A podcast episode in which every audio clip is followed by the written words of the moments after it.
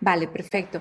Eh, ¿Cómo podemos hacer nosotros para cultivar esa parte espiritual y también que va combinada con los valores eh, de, de, poder tener esta empatía, de no esperar hasta que las cosas estén pasando o que estés sintiendo que el piso se está moviendo y que ya me voy a morir, que sea algo que lo cultivemos diario, que no sea que aclamemos a Dios, por ejemplo, ante una desgracia, sino que, que sea la relación personal con el Creador más diario a través de la Kabbalah.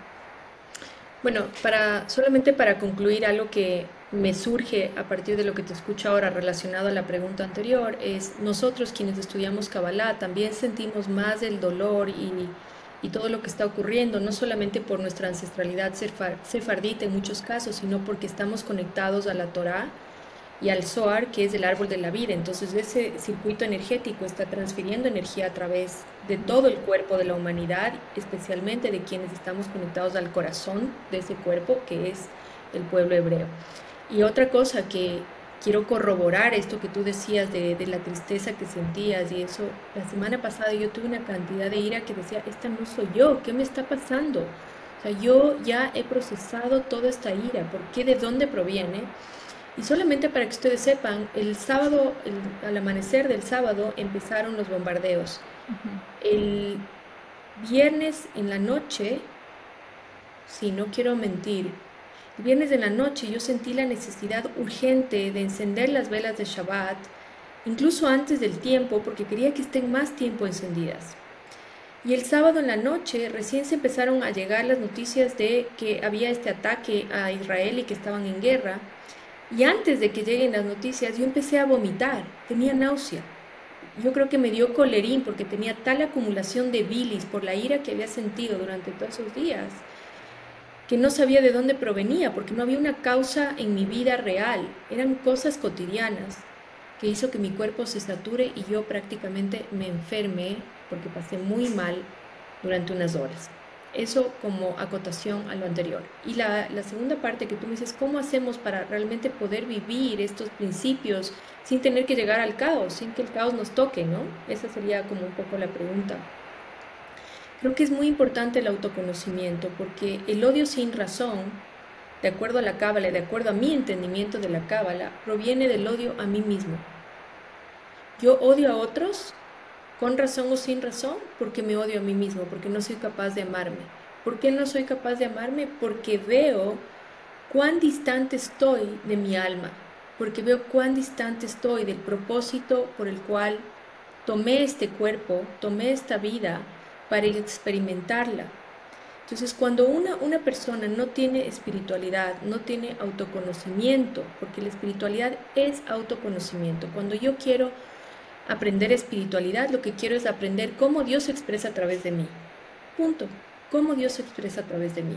Entonces, cuando yo entiendo cómo Dios se expresa a través de mí, el sentimiento natural es reconocerme, amarme, cuidarme, aceptarme como un ser en evolución, sin exigencia, sin necesidad de presionarme absurdamente, sino entendiendo que es un día a día, un respiro una inhalación de paz y una exhalación de egoísmo, una inhalación de serenidad y una exhalación de impaciencia, de ¿se entiende? Es un minuto a minuto. Y cuando nosotros tenemos este camino constante con disciplina, empezamos a aceptarnos y solamente aceptándonos, ¿sí? Es como logramos ponernos en los zapatos de otros, poder entender. Y el momento en que un ser humano se ama, y se entiende y ama y entiende a su prójimo, a su vecino, porque el próximo es yo soy el más próximo. ¿Cómo puedo creer amar al que está en la pared de enfrente o en el terreno de enfrente si este próximo no se ama? ¿Ok? Entonces, el momento en que tú te amas y amas al prójimo y tienes esta serenidad y esta calma, puedes sentir la presencia divina en cada instante. Puedes sentir que nunca estás solo, puedes sentir que siempre estás protegido y acompañado entonces no hay esta necesidad de que pasa algo y yo salgo corriendo a pedir ayuda al creador. Por supuesto que van a venir desafíos donde necesito una ayuda extra, pero ya no es eso, salgo a pedir algo que me falta, sino que recibo más asistencia de la que nunca me falta. Claro. No sé si pude responderlo. Sí, sí, sí, totalmente. Hay otra pregunta que siempre se la hago a mis maestros que me enseñan cosas espirituales y pues tú eres una de ellas. ¿Cómo podemos nosotros diferenciar entre el sentimiento de lástima a la compasión? La lástima viene de un lugar de yo estoy en una posición de arriba.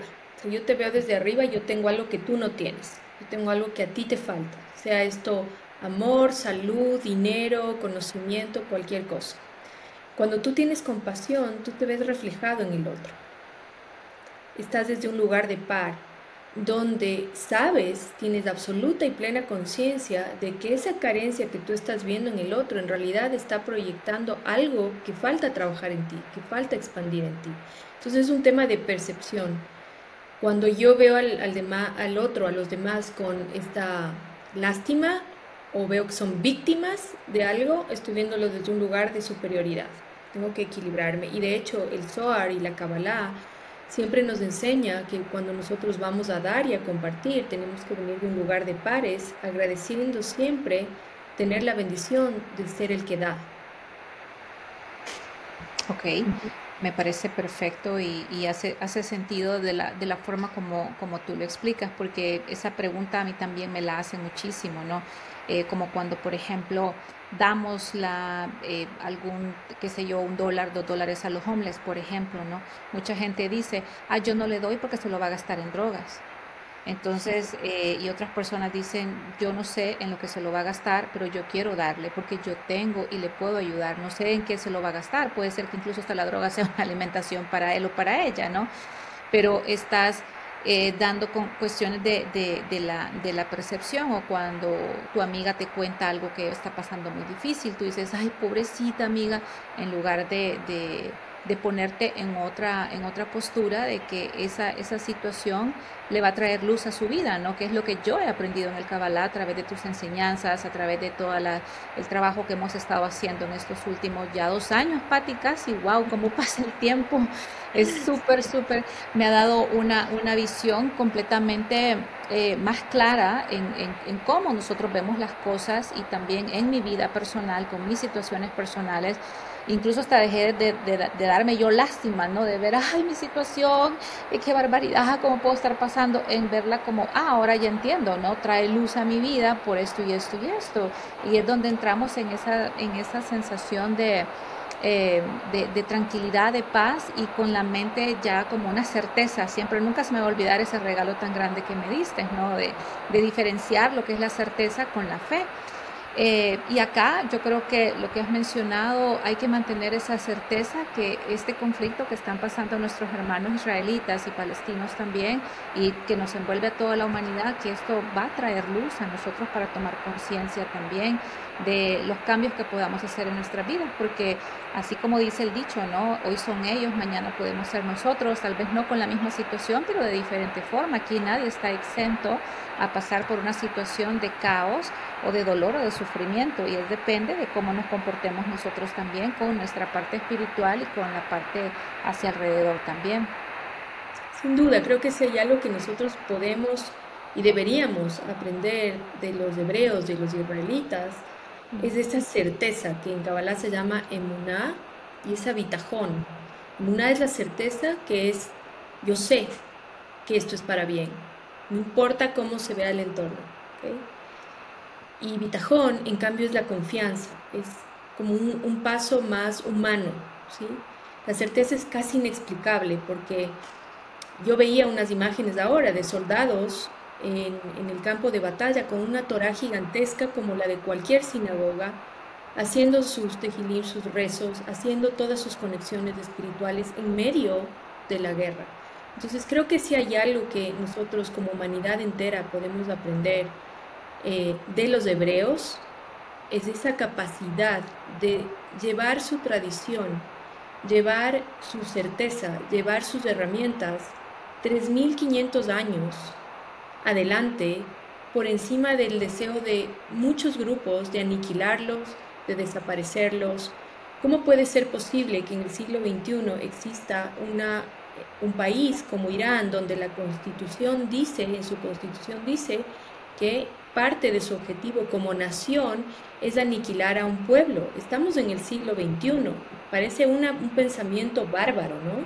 Y aún así, a pesar de que este tipo de pensamiento se ha ido replicando a lo largo de miles de años, y hay algo que yo creo que es que deberíamos los demás aprender, es esa certeza y esa emuná de llevar tus valores, tu convicción, más allá de todo hasta el final. Y creo que eso es lo que les ha permitido a los hebreos y a los israelitas sobrevivir y les va a permitir ahora, y como, como estamos hablando nosotros desde el absoluto amor y respeto y, misericordia y compasión por lo que están viviendo tanto los palestinos como los israelitas, porque hay que entender que jamás no son los palestinos, jamás no representan el grupo humano de palestinos, jamás no representan su sentir ni lo que ellos son.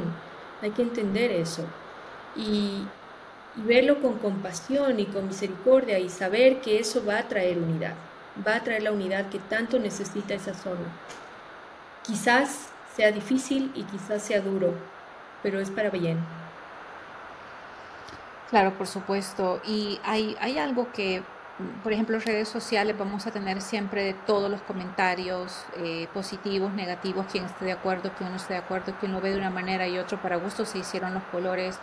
Pero hay una, hay una de las cosas que me llama mucho la atención. Por ejemplo, yo esta mañana estaba viendo algunos comentarios en redes sociales que decían, bueno, si los israelitas creen tanto, o sea, en su, en su, en, su religión y hablan de, de, esta parte tan espiritual, porque están atacando también. Entonces, pero es como lo ven, ¿no? O sea, no lo ven como esa parte de la defensa, porque todos, tenemos el derecho a defender. Yo pongo el ejemplo de, ah, de que, por ejemplo, si podrías dejar tú la puerta abierta de tu casa para que cualquier persona entre, no la dejaras. Por eso las puertas están puestas para una defensa.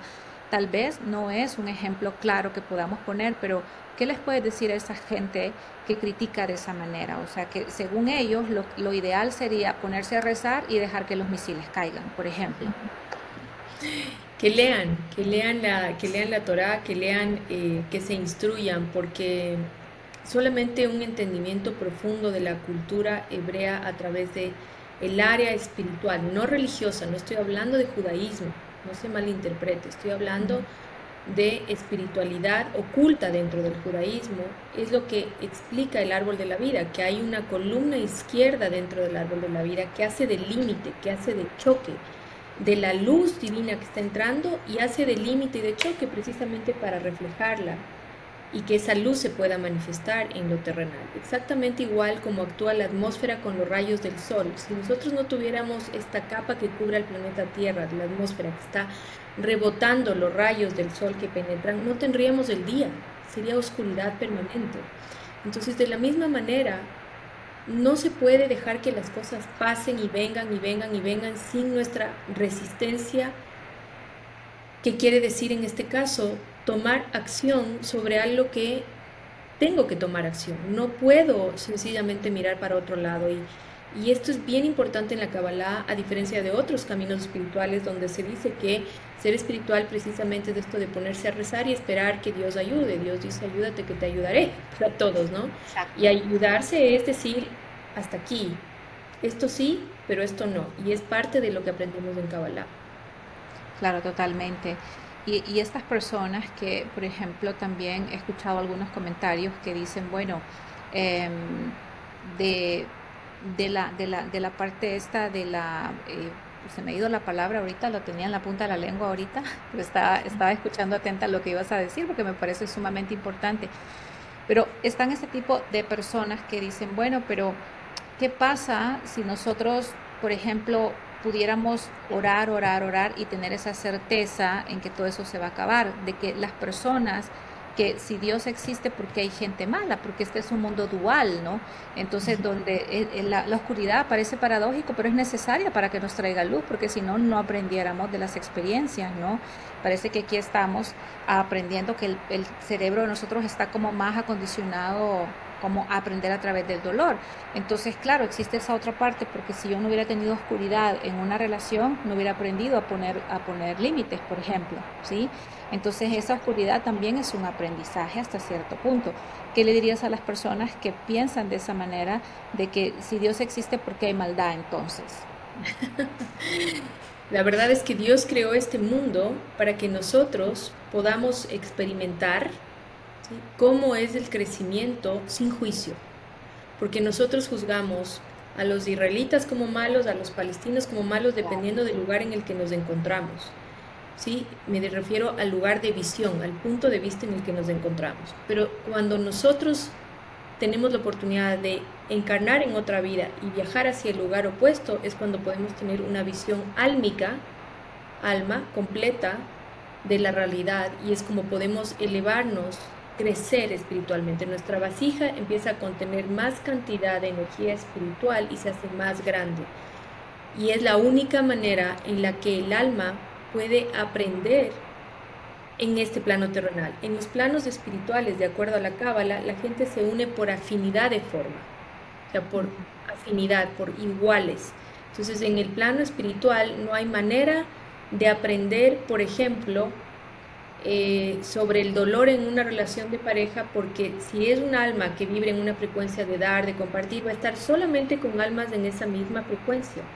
Necesita tomar un cuerpo y el cuerpo actúa como un vehículo que le permite a esa alma acercarse a una persona que no sabe compartir para aprender el valor de compartir y para aprender también el valor de poner límites. Y a esa alma que es egoísta Aprender, en cambio, lo bueno de compartir, lo extraordinario de compartir, lo, que, lo generoso y lo maravilloso que es el fruto de cuando uno comparte. Nuestros cuerpos son vehículos que permiten que almas desafines, que almas que no tienen nada que ver, se acerquen para que puedan experimentar, aprender y engrandecerse con ese aprendizaje. Ok, muy bien, perfecto, excelente. Bueno, muchísimas gracias, Patti, por esta sabiduría tan grande que nos estás dando y, pues eh, yo lo que puedo decir y hacer de mi parte es también elevar mi, mi, mi rezo, ¿no? A través de lo que nos has enseñado, las oraciones, los salmos. ¿Podrías hablarnos de algunos salmos que nos puedan ayudar en este momento también para poder de alguna manera ayudar también a, nuestros hermanos en la humanidad que estén pasando por cualquier sufrimiento, ya sea guerra, ya sea hambre, dolor, enfermedades?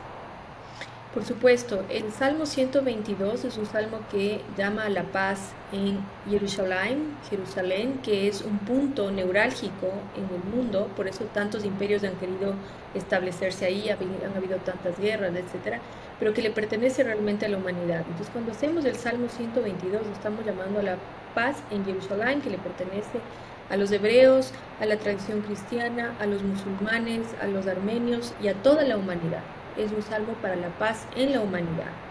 Cuando hacemos el Salmo 91, cuando digo hacemos, es decirlo en voz alta, de pie y mirando al este, al lugar por el cual sale el sol y donde se encuentra Jerusalén e Israel. Israel se encuentra al este del mundo y todo el corazón espiritual del mundo está al este. Entonces el Salmo 122 para la paz del mundo, el Salmo 91 para proteger la paz, para proteger el orden, para proteger el bienestar, el Salmo 112 para proteger el orden y la prosperidad de las naciones, que eso es bien importante también. Y bueno, para finalizar, quería agradecerte Isabel por tu tiempo, decirles que esta es la parashá, empezamos en la parashá de Bereshit, que es la semilla de toda la Torá, y vamos a poner énfasis en que la semilla sea la unidad, en que el fruto sea dulce, en que todo este proceso sea dulcificado con la unidad, que es para mí la única manera de resolver esto, entendiendo que no somos ni mejores ni peores porque somos lo mismo, somos uno. Gracias Isabel y gracias a todos quienes nos escucharon. Les agradezco también por compartir este podcast, difúndanlo, es importante que la gente sepa, que la gente conozca. Gracias a todos, un beso. Gracias.